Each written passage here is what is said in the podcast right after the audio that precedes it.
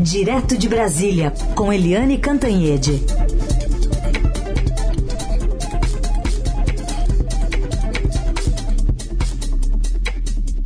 Oi, Eliane, bom dia. Bom dia, Raíssa e Carolina, ouvintes. Bom dia, Eliane. Bom, vamos falar então sobre esse MDB que agora tem como certo, né, de que sem uma candidatura própria da própria Simone Tebet à frente, pode acabar tendo uma divisão importante, né, numa bancada para o Congresso de 2023. Como é que esse cálculo político entra na escolha ou não de se manter um nome é, pensando numa terceira via com outros partidos, apesar da, da, da pulada fora aí do União Brasil? Olha, é aquilo que eu venho falando aqui insistentemente na Rádio Dourado. É uma posição burra, burra da campanha e do presidente, do ex-presidente Lula, a ficar empurrando o Sérgio Moro fora da disputa e a Simone Tebet fora da disputa. Por que que é burra? é uma estratégia equivocada, porque os votos do Sérgio Moro, quando o Sérgio Moro sai da disputa, eles não vão para o Lula, eles tendem a voltar para o Bolsonaro, para o presidente da República que disputa a reeleição. E o mesmo caso acontece com a Simone Tebet. Toda vez que é, Renan Calheiros, é, de Alagoas, Eunice Oliveira, do Ceará, eles ficam lá conversando e bajulando o ex-presidente Lula, tentando fazer a Simone Tebet desistir para todo mundo é, já se juntar com Lula, eu advirto aqui, olha, se a Simone Tebet sair, os votos do MDB tendem para o Bolsonaro. Agora, isso que eu digo aqui modestamente está confirmado por um levantamento do próprio MDB. O MDB fez um levantamento dos votos uh, dos MDBistas na Convenção Nacional do Partido. Isso considera os votos dos prefeitos, os votos das bancadas, etc. Cada um, cada tipo de voto tem um peso. E a conclusão é simples. Uh, se uh, a Simone Tebet não for candidata própria do partido, 70% da convenção nacional vai defender o, aliança com Bolsonaro e só 30% defendendo a aliança com Lula. Por quê? Porque é aquilo que a gente diz, né? O MDB lulista é o MDB do Nordeste. Né? Sim, o Nordeste, sim, é fortemente, o MDB do Nordeste é fortemente, sim, pró uh, Lula. E aí ele tem, o Lula tem 107 votos da convenção. Mas o resto, o Sul, o Nordeste e o Centro-Oeste estão majoritariamente com o Bolsonaro. São 107 votos, ou seja, o mesmo do Nordeste, o mesmo número do Nordeste pró Bolsonaro e mais 94 no Sul, 75 no Norte e 44 no Centro-Oeste. Ou seja, a melhor coisa que o Renan Calheiros, Eunício Oliveira e o próprio Lula e a própria campanha do Lula deveriam fazer é estimular a candidatura própria da Simone Tebet. Então, é, vamos ver, né, se a campanha Lula agora, né, alguns dias antes do lançamento oficial da chapa do Lula com o Geraldo Alckmin de vice pelo PSB. E agora a campanha com o novo marqueteiro, com nova, tentando ali juntar os cacos e parar com a brigalhada interna, se eles vão ver o óbvio.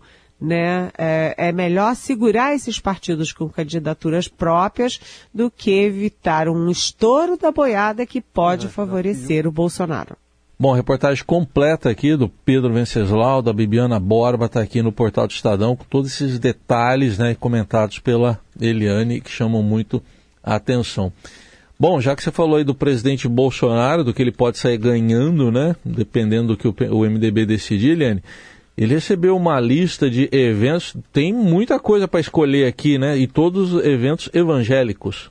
É, aí é que tá né, o presidente Bolsonaro, além de estar na disputa pelos votos do MDB e pelas lideranças do MDB, ele também está disputando os evangélicos. Porque todo mundo acha que os evangélicos estão 100% com Bolsonaro. Isso não é verdade.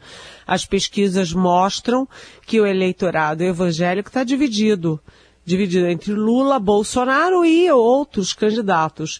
E hum, uh, aquele, aquele pessoal da Universal, os neopentecostais, podem estar majoritariamente com Bolsonaro, mas as uh, denominações mais tradicionais, presbiterianos, batistas, etc., tem muita gente que está com o, com o ex-presidente Lula. Até porque é, o, o eleitor evangélico é um eleitor de é, baixa renda na maioria e a baixa renda ainda tem uma preferência clara, segundo as pesquisas, pelo ex-presidente Lula. Então o Bolsonaro fez uma reunião com líderes evangélicos que são aliados dele, recebeu uma lista de 25 eventos pelo Brasil inteiro e cada um num momento, uma hora, é uma assim, é, é jogar a rede, né? é, e o presidente vai escolher, então, quais desses eventos ele vai prestigiar e vai lucrar, né, com eles eleitoralmente. Agora, já que a gente fala de evangélicos, dá um, atenção hoje à pauta da Câmara dos Deputados, porque tem várias coisas ligadas à bancada da Bíblia, ou seja, a bancada evangélica. Dia Nacional, isso é pauta, hein? É projeto, é, criando o Dia Nacional do Cristão, defendendo, é, é, determinando o livre exercício da crença e dos cultos e vendando, vedando qualquer edição, alteração ou adaptação de textos e versículos da Bíblia.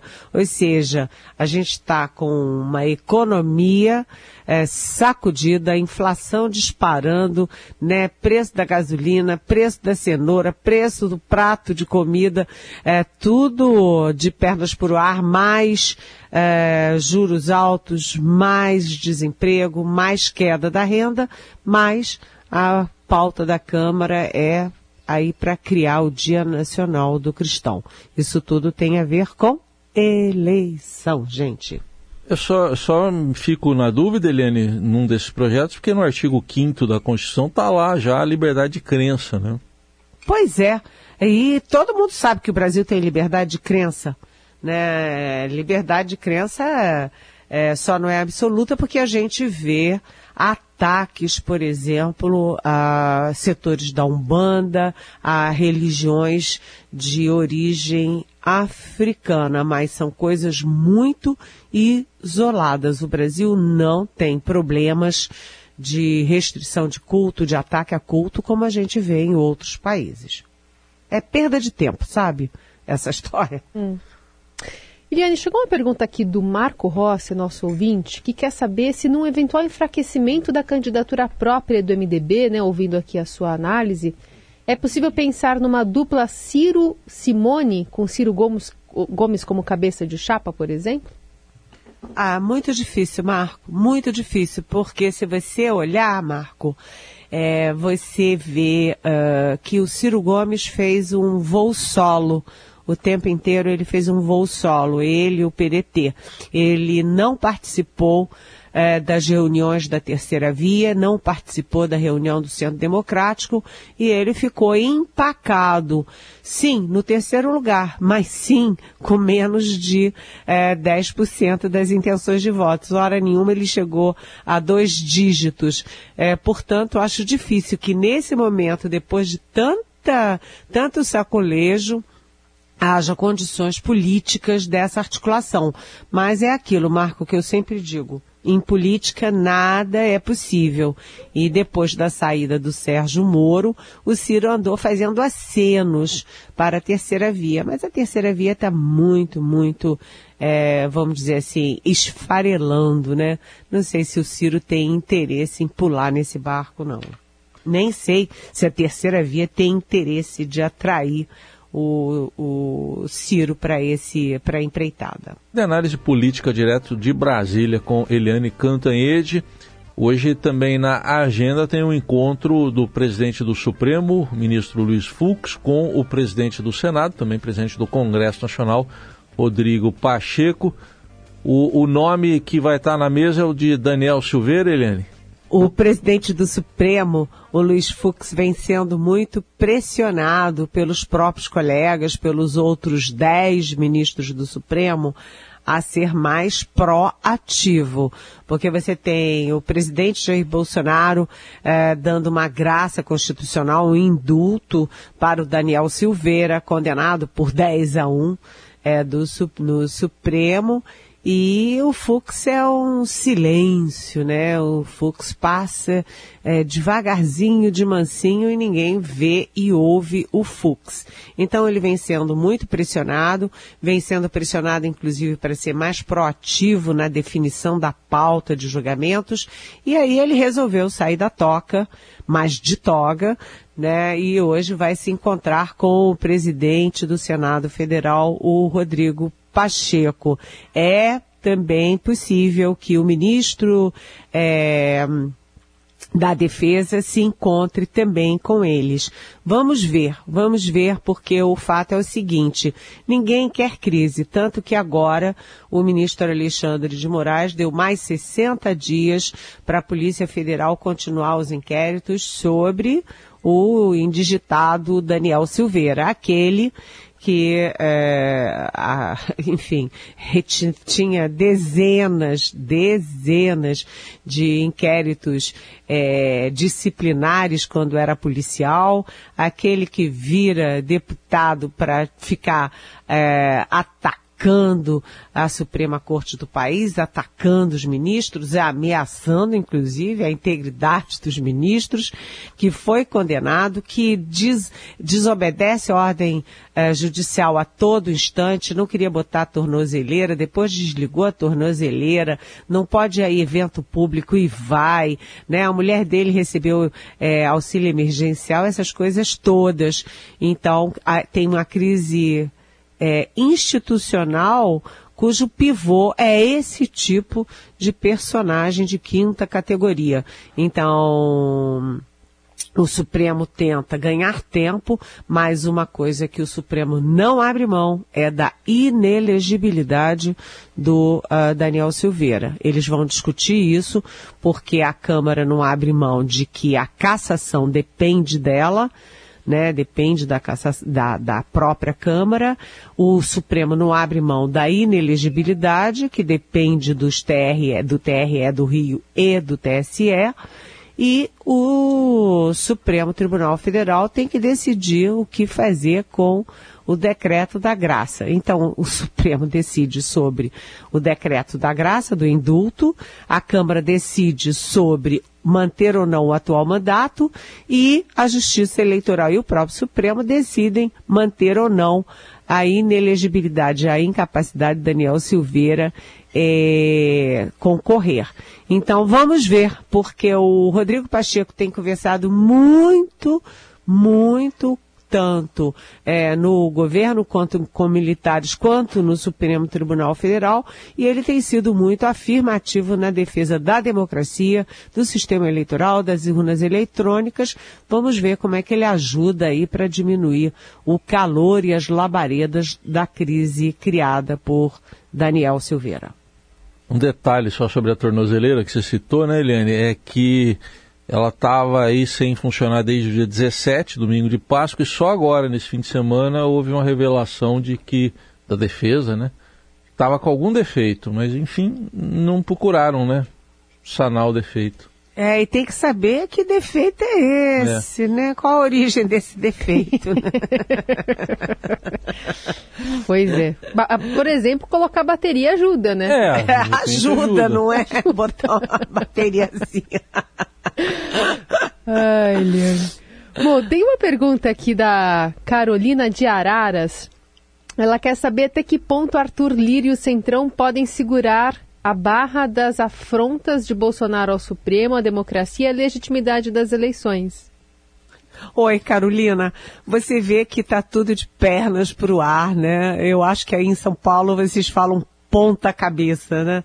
Mas o fato é que a gente agora está é, rezando para outro santo, que é o santo Centrão, né? Porque o Centrão é que está de guarda né, lá no Congresso para defender as urnas eletrônicas, para defender as eleições, para evitar as maluquices da bancada bolsonarista. Até o Arthur Lira, presidente da Câmara, que teve apoio do Bolsonaro para se eleger para a presidência da Câmara, que é bolsonarista, ele tem sido bastante razoável nesse momento. Por quê? Porque os bolsonaristas com esse negócio de nova política, eles querem botar circo no fogo, eles não têm noção de nada, né? Chuta o pau da barraca e pronto. Mas o Centrão é formado por deputados com muita experiência, sangue frio e pragmatismo. E para eles não interessa jogar o tabuleiro uh, fora, porque eles são parte do jogo e sabe que sem é, o tabuleiro sem a democracia, ninguém joga, né? E eles querem jogar. Bom, Helene, temos aqui também um outro tema para tratar. Ah, ontem mesmo o Estadão já à tarde já começava a adiantar essa corrida pelo título, digamos assim, de deputado mais votado. E tem três nomes nessa disputa pelo Estado de São Paulo. Tem um que a gente conversou semana passada, mas ele não, não sabemos do que, que ele vai concorrer ainda, né? Que é o ex-ministro Sérgio Moro. Pois é. é, exatamente. A gente não sabe o que, que o Moro quer e nem o que, que a União Brasil deixa o Moro fazer o Sérgio Moro, que era o candidato com, tão prestigiado no Podemos e que virou mais um no meio da multidão no União Brasil, que agora pula do barco da terceira via para lançar Luciano Bivar para o nada, né? O que, que o Luciano Bivar vai fazer na campanha? Nada. Ninguém está entendendo isso e muita gente suspeita que a jogada é, é jogar ou empurrar ou dar de bandeja a União Brasil no colo do Bolsonaro.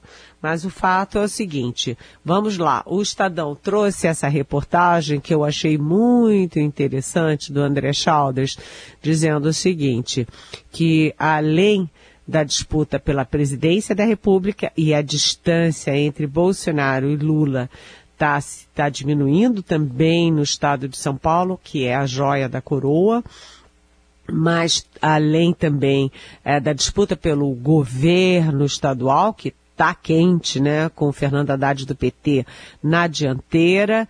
Em segundo lugar, o Márcio França do PSB. Em terceiro, vem aí o Tarcísio, Tarcísio Gomes de Freitas do PL, e é o candidato do Bolsonaro. E em quarto lugar, o candidato a, vamos dizer, reeleição, que é o atual governador, é o Rodrigo Garcia, que é do PSDB. Então, além de tudo isso, há uma disputa pelo troféu de deputado mais votado do país. Esse troféu hoje está com o Eduardo Bolsonaro, filho 03 do presidente da República, que teve mais de um milhão de votos na onda bolsonarista de 2018.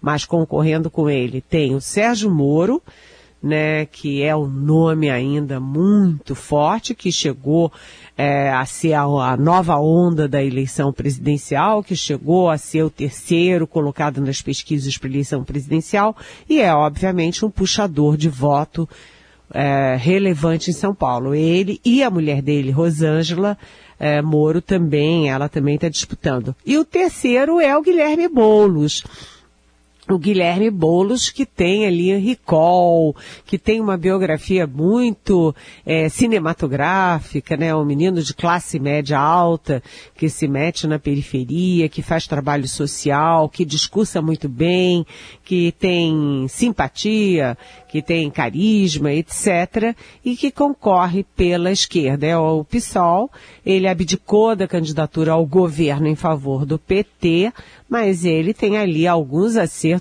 com o ex-presidente Lula, tipo apoio para ser para ter esse troféu do mais votado em São Paulo. Então é uma disputa bastante forte e a gente pode dizer que essa disputa é entre a direita bolsonarista, a centro-direita com o Moro e uh, o Boulos à esquerda. E aí acho curioso, porque ninguém do PT está nessa disputa e nem do PSDB.